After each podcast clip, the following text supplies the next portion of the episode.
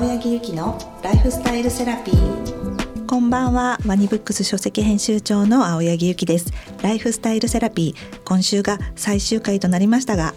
今回も針灸アンママッサージ始発師の森田亮介先生をゲストにお送りします。森田先生よろしくお願いします、はい、よろしくお願いいたします。前回は冷え対策についていろいろお話ししていただきましたけれども今回はま最終回ということなので先生の書籍のも集大成的な感じで自律神経をこう整えるこう習慣、生活習慣みたいなこう日頃から取り入れられることについていろいろと教えていただきたいと思うんですけれども、はい、自律神経を整える生活習慣先生教えていただけますでしょうか？はいそうですね、えー、朝と昼と夜の過ごし方で分けていきたいなと思うんですけども、はい、まず、えー、朝あなんですけども、はい、皆さん睡眠不足の方も最近多いんですね。はい、はい、でその睡眠不足の一つに寝つきが悪いっていう人も多いんですけども、はい、あのそういう時にはですね朝の行動が大事だったりします。寝つきには実は朝の行動が大事。はい、はい、なぜかというとですね朝あの日を浴びることでそこからですねホルモンのスイッチ最近ですねセロトニンっていうホルモン皆様結構知ってる方多いんですけども、ね、はい朝浴びることでセロトニンに切り替わるんですね。でそこから日中のホルモンなので14時間からですね156時間ぐらい人によって少し変わるんですけどもその14時間から16時間終わった後にですねまたそのセロトニンが睡眠ホルモンというメラトニンというホルモンに切り替わるので、はい、えー、朝の浴びる時間を気をつけると、えー、自然とですね寝つきが良くなったりするので,、はい、でセロトニンというのは本当に精神に関係したりとかですね、えー、姿勢に関係したりり本当に大事なホルモンなのでこれをですね、えー、浴びるきっかけ体内時計をリセットするきっかけにもなるその朝日を浴びるという行動をぜひですね心がけていただきたいなと思います。なるほど朝日を浴びることは実は夜につながってるってことなんですよね。そうですねはい朝を制するものは夜を制するみたいな感じですね。はい、ね。本当に不調のある方っていうのは朝起きてもカーテンを開ける癖とかが知らないうちになくなっている人も非常に多いので、はい、はい、気持ちをあのまた良くするためにもですね、えー、朝カーテンを開けて朝日を浴びるっていう習慣をですね心がけていただきたいなと思います。それがまず朝の一つの習慣としてあることですね。とにかく朝起きたらカーテンを開けて朝日を浴びる、はい、はい、それが夜につながる。はい、はいで次にですね昼の過ごし方で、はい、えー、昼寝をおすすめいたします。昼寝。はい、はい。まあ、なかなかですね仕事をしている人とかだと、えー、横になれたりとかできない人はあいらっしゃると思うんですけども、はい、あのまあ、休日だけでも心がけていただきたいので、はい、私がおすすめする時間帯は午後の1時から3時の間で15分から30分程度のですね、えー、昼寝をするまた昼寝ができない方は横になって目をつぶるという習慣をぜひやっていただきたいなと思います。ここでやっぱりこの昼寝を挟むとすごくいいんですね。そうですね。休むというのは夜の時間で寝てる時間ではありますけども日中に1回休憩を体させておくというのもあの自律神経を乱さない免疫力をいい状態に保つ秘訣ですので覚えておいてほしいですね、はい、時間は1時から3時なんですね。はい、はい食後すぐっていうのはまた体胃腸とかですね内臓に負担がかかるので、まあ、30分から1時間ぐらい空けていただいて横になるっていうのがおすすめになります。これ本当に良さそうですよね。はい。で、えー、私たちの体っていうのはですね、死後流中といってですね、えー、内臓と関係する時間帯があるんですね。東洋医学の、はい、あの死後流中という時間の知識ですよね。はい、考え方。はい、そうです。で私たちあのストレス社会に生きてるとですね体が緊張したりして緊張がすると熱を体が帯びやすくなるんですけども、はい、えそれをですね汗とか尿とかで一緒に水分と一緒に出すっていう働きがまた大事になるんですね。はい、でその死後ル中の一つにですね膀胱の時間っていうのが、えー、午後の3時から5時の間であるんですね。はい、はい、この昼寝の時間が、えー、1時から3時の間と今伝えさせていただいたんですけども、はい、その次の時間に3時から夕方の5時の間で膀胱の時間というのがあるんですね。その時に、えー、トイレに行って尿を出すことでですねお小水をすることで、えー、余計な熱をですね発散するっていうのも、えー、1日のサイクルの中で非常に大事なものになるのでその手前の昼寝横になるというのがですねえー、おすすめするセルフケアの一つとなりますこのシゴルチュってね多分聞き慣れない方もいらっしゃると思うんですけれども、はい、こう時間であの五臓六腑がちゃんと分かれてるっていうような考え方っていうことなんですよね。はい、そうですね。で先生がおっしゃったこう1時から3時のお昼寝する時間と3時から5時のこう膀胱の時間にきちんと出すもの尿を出すっていうのもすごいじゃ大事っていうそうなんですよ。我慢しちゃダメですね。はい。はい、あの体温が単純に高くなる時間が夕方ですけども、はい、こういう時にですねトイレを我慢するとかしてしまうと膀胱炎とかにもなりやすい時間帯になりますので、はい、尿を出すお小水をするっていうのはですね非常に大事になるんですけど、はい、それがまた不調で出にくい体質の人はその前の時間帯のセルフケアっていうのが大事になります。このシゴル中でいうと先生、朝ごはんってじゃあ何時ぐらいが一番いいというか適してるんですか？そうですね、えー、朝ごはんは、えーと、7時前後が私は理想的だと思っております。で、えー、そのなぜ7時前後なのっていうところでは、はい、えー、7時から9時の間が胃の部分になってですね、はい、えー、その後9時から11時の間が脾の時間、はい、脾臓の日なんですけども、まあ、消化器だと思っていただいて、はい、えー、結構なんですけどもしっかりと食べて、えー、消化して体に吸収する時間というのが、えー、7時から午前中のですね、えー、11時の間になるので、はい、その手前に、えー、しっかりと食べることがあ理想的ですね。うん、はい、はい、そしてじゃあ一日こう夕方になってきて、はい、寝る時間とかですかね。そうですね、はい、寝る時間は理想は夜の11時までになります。いや、はい、これはちょっと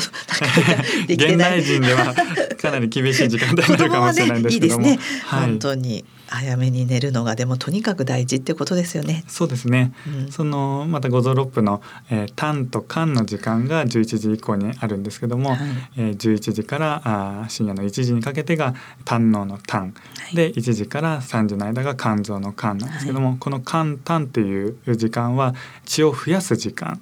になりますので、はい、そこをしっかり取ることで血流のですね元となる血血ですね、はい、はい、これをですね増やしましょうという時間帯になります。やっぱだから23時までに本当は寝たいけど、はい、せめて本当にこの12時、ええ、1時ぐらいまでに本当寝なきゃダメですね。そうですね。この時間帯をなるべく作るように。はい。まあ12時でもなるべく早く10分でも早く不調の時は特に眠れられるといいと思います。ここってすごくこう私が聞いたお話なんですけどこの自律神経にもすごい作用する時間だってこう陰陽がこう変わる時間だって聞いたんですけれどもそうですね。そういう感じですか、はい夕方ぐらいからどんどんどんどんですね、はい、え昼間は陽の時間で、はい、夕方ぐらいからどんどんどんどんあの陰の時間に変わるんですけども、はい、先ほど言ったその膀胱の時間がちょうど切り替わる時間帯で、はい。そういう時にですね陽から陰に切り替わるところがですねきっかけを作るのがまたお小水だったりするので、はい、はい、そういうところをですね意識して、えー、一日のサイクルを作っていただけると、えー、体が徐々に整っていくと思います。そうですね。朝からこう活動モードで、はい、でもうだいたい夕方ぐらいから少しもう静まって寝る準備な感じだよっていうようなこう一日のサイクルをこうイメージしてるといいっていうことですよね。そうですね。ちょっとずつお休みモードにしていく、はい、活動モードが交感神経、はい、お休みモードが副交感神経ですね。はい、はいあとはこうねさっき先生お食事のお話出ましたけれども、はい、なんか食べ方での習慣みたいなので先生が何かお伝えしていただけることってあるんでしょうか？そうですね。食べ方とにかくそのせかせかせかせか今動いてる人、まあ、世の中の目まぐるしい中あの早食い、はい、どうしても皆様早いですね、えー、私も本当に気をつけてる 一人なんですけども。私もです、はい、どうしても早く飲み込むようなあの習慣になってしまう人が非常に多いので、はい、はい、えー、できるだけ、えー、ゆっくりと噛みながらですね、えー、胃腸は内臓の中心。で内臓の働きが自律神経と関係しているので胃腸に優しくっていうのを意識していただいてえなるべく消化しやすいようにゆっくりと食べて噛んでえー、食すっていうのが基本になりますね。なるほどこの本当にこの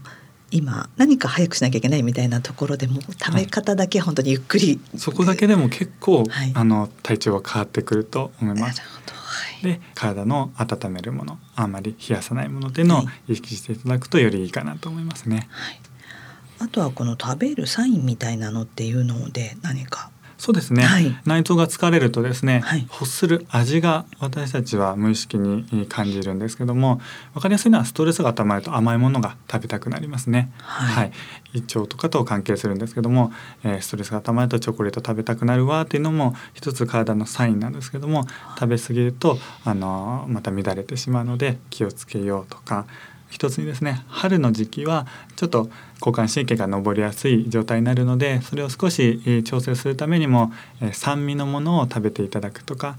そういう体に対してですねサインがありますのでそれに対応して、え、自分の欲するものを献立にですね入れていただくというのも一つ大事な食用上になります。やっぱりこう甘いもの疲れてるとやっぱどうしても甘いものを食べたくなるっていうのはもう体が疲れてるよっていう本当にサインなんですね。そうですね。はい。そのサインにも気づく習慣をつけるといろんな不調にも目が届くようになってくると思います。なんで疲れると甘いものを食べたくなるんですか？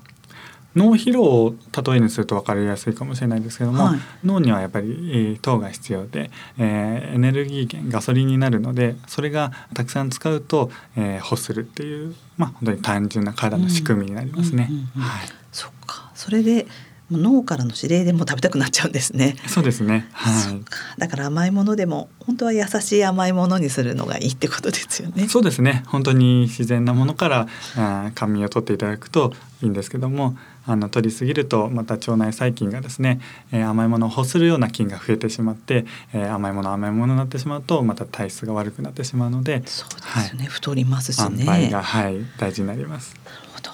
他に先生あの。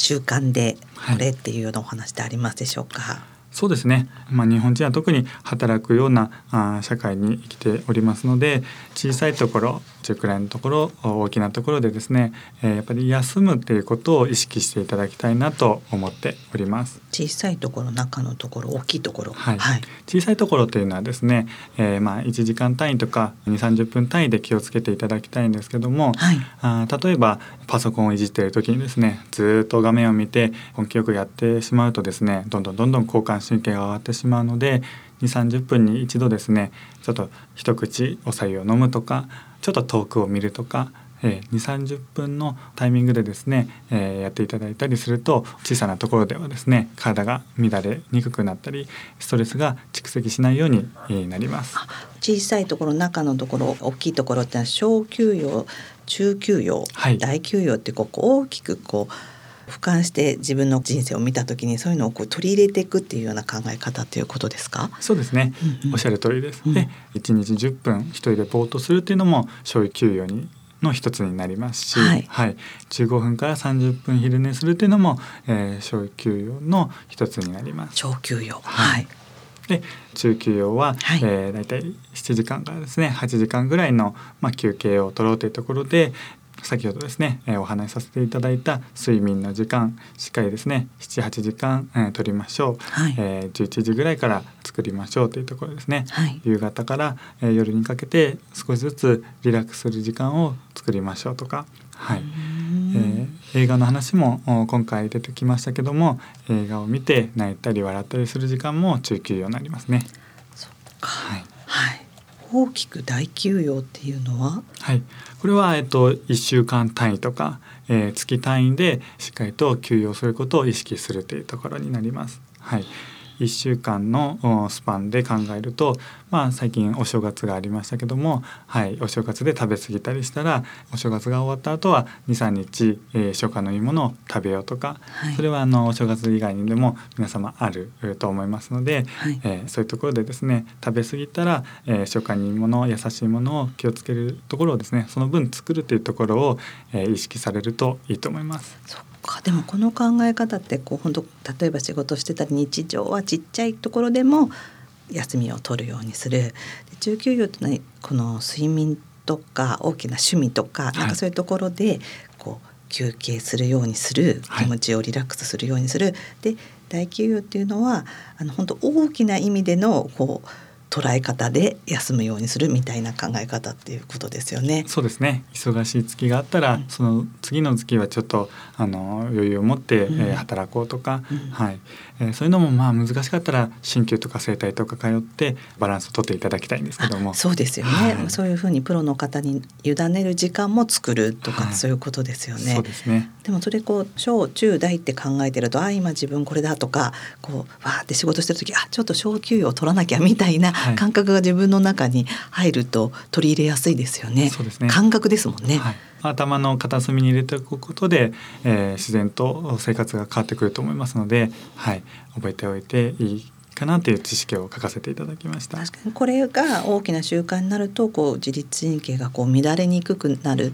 っていう感じですよね。こう整いやすくなると言いますか。そうですね。バランスなので、うん、自律神経は交感神経と副交感神経のシーソーのようなバランスなので、はい、ストレスが溜まりやすい世の中にはこういう休養はの意識はですね非常に大切になります確かにそうですよね。本当にこの働いてる時はどうしてもこう交感神経が優位で今ちょっとそっちの方にニュースとかそういうものもあって強くなるからこのとにかくバランスなんですよね。こっちだけでもダメこっちだけでもダメっていうね。おっしゃる通り。両方あって、えー、日中とか活動してる時は交感神経はやや優位ででお休みしてる時とか休憩してる時っていうのは両方あった中で副交感神経がやや優位っていうのが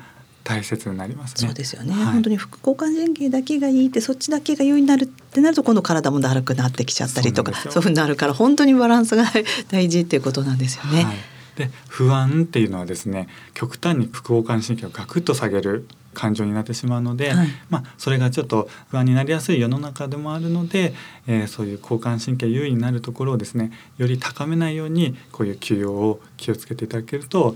だんだんだんだん不安なくですね、えー、少なく生活できると思います、ね、自律神経が整っていくっていうことだとね不安もこう少しこう解消されていくっていう感じですもんね。はい、そうなんですよ。先生四回にわたってありがとうございました。はい、ありがとうございました。もうねこの本にその先生のお話これ以上にもっともっと載ってますもんね。はい、そうですね。ねぜひご興味ねあの抱いた方は参考になって見ていただけると嬉しいです。はい、これからの世の中もっと目まぐるしく忙しくなるかもしれないので、はい、こういう知識は大事になると思います。そうですね。未病につながるってことですよね。そうですね。予防していきたいですね。はい。ここまでのお相手は青柳ゆきと森田亮介でした。森田先生ありがとうございました。はい、ありがとうございました。